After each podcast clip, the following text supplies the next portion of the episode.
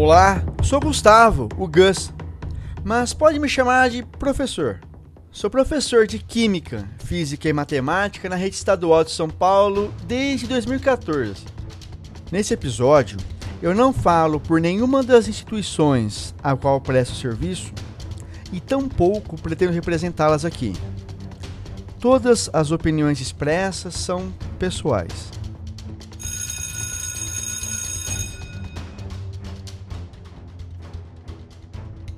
Tempo. O tempo é uma grandeza física que a gente associa a um sequenciamento de eventos em uma ordem específica e correta. Um acontecimento acontece depois de outro acontecimento. E esse intervalo entre eles nós chamamos de durante. E desde as primeiras sociedades, a noção meio que é essa aí mesmo. Os egípcios dividiam dia e noite em 12 partes iguais cada. Tá certo que o tamanho de cada uma das partes variava conforme a estação do ano, mas eles tinham algo. Atualmente, o evento que interessa para a gente é a radiação correspondente entre dois níveis hiperfinos do estado fundamental do átomo de Césio 133. Por quê? Porque 9 bilhões 192 milhões 631 mil 770 repetições desse belíssimo evento são o que usamos para falar que passou um segundo.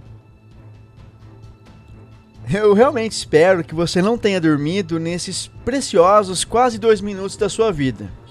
Mas eu gostaria de fazer uma provocação sobre esse assunto que é tão complexo quanto negligenciado.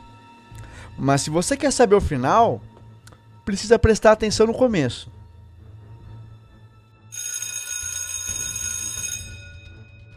Tempo. Na verdade, tempos, no plural porque não tenho essa presunção toda de pôr em xeque séculos e séculos de desenvolvimento da física e da filosofia. Mas fico tranquilão para pôr em xeque uma certeza que eu sequer tenho.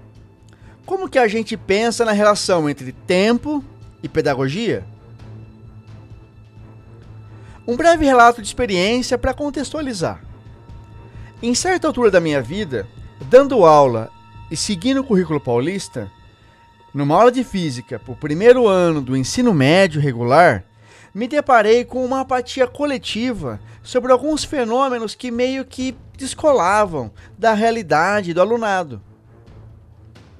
Era bem comum não entenderem quão longe de hoje está a existência de Newton e como que isso faz a formulação da então proposta de teoria da gravitação universal algo ainda maior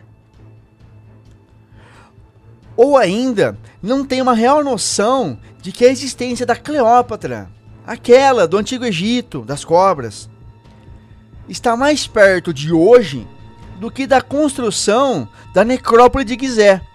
Aquelas pirâmides famosas que vêm na sua cabeça quando eu falo pirâmides do Egito.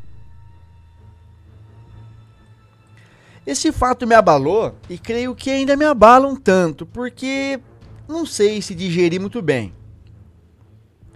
Como que uma ideia tão familiar que a gente lida todo dia, e até mesmo pensando em dia, fica tão embaçada e turva quando chega perto do horizonte? E quão longe da gente está esse horizonte? Na nossa vida escolar, a resposta é no máximo seis anos. E forçando bem a barra é o que é possível acompanhar lecionando uma mesma turma. Já que o ciclo do Fundamental 1 tem um corpo docente especializado que vai do primeiro até o quinto ano. E talvez, repito, talvez alguém consiga pegar a mesma turma do sexto ano até o terceiro do ensino médio. Mas o ponto não é bem esse. Por muito tempo, eu fui um ávido odiador da proposta de progressão continuada. Não que hoje eu seja um defensor ou algo do tipo, mas eu me permiti pensar com o coração aberto, para entender o que, que me azedava tanto nessa forma de ensino por ciclos? Já que a ideia de ensino seriado, com repetências, por não alcançar um desempenho, começou cada dia mais me soar mais punitivista do que realmente pedagógico. Afinal, das 168 horas que uma semana tem, quantas eu dava de atenção exclusiva para um aluno ou aluna, tendo duas, no máximo seis aulas de 50 minutos nessa semana, numa sala com é, 35 jovens? Então, ciclos. Rei Leão falava coisas bonitas sobre ciclos. A biologia mostra que as vidas de todas as espécies têm ciclos bem particulares. Até Piaget e Freud tinham suas próprias ideias de divisões do desenvolvimento mental em fases, que precisam ser completas para fechar alguns ciclos.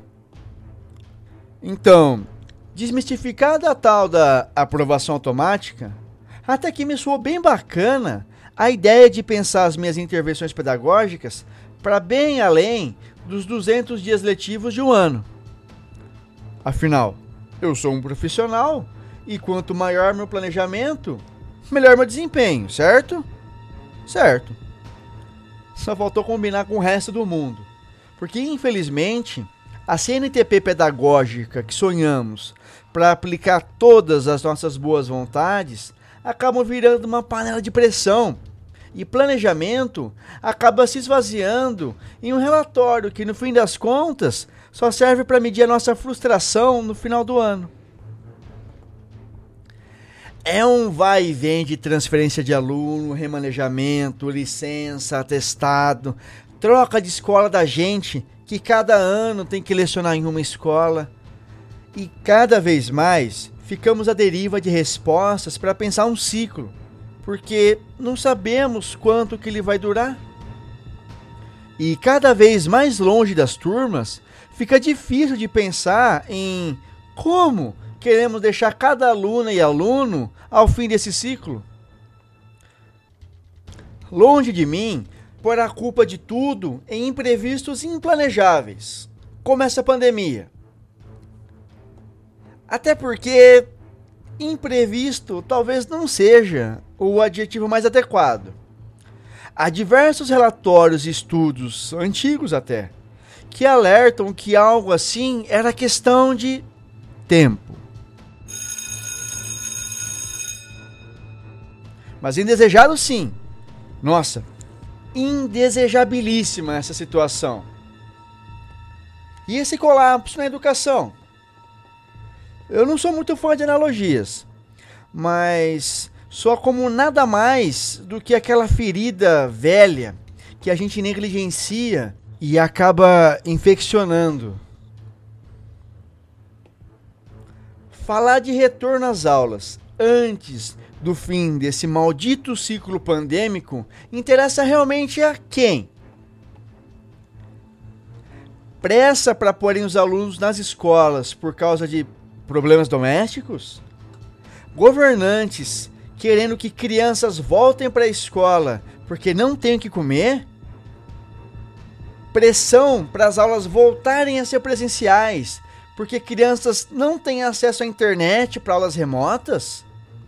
Quanto mais eu penso nessas questões, mais elas me soam mais e mais e mais graves urgências humanas e sociais que demandam soluções já. Mas esses papéis são realmente da escola? Acredito que deve estar evidente a minha posição sobre o retorno às aulas. Em condições ideais, elas sequer teriam sido paralisadas já que toda criança teria totais condições de acompanhar o ensino remoto, apesar de todas as limitações do ensino remoto. Recessos abruptos, do nada, para lockdowns, fazem sim muito sentido sanitário. Mas não podemos dizer que essa necessidade de fechar tudo pegou a gente de surpresa, né? Ao fim desse quarto bimestre, que parâmetro eu vou ter para reprovar alguém?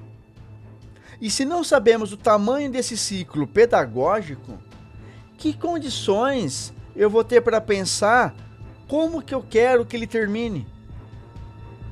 Essa escola que a gente conhece e acostumou a viver, bem, talvez seja a hora de terminar o ciclo dela. Nos inspiremos em pessoas como Paulo Regulus Neves Freire, Maria Lacerda de Moura, Francisco Ferrer Guardia, Jalma Fetterman, Malvina Tavares, Sebastian Faure e vários e várias outras e outros.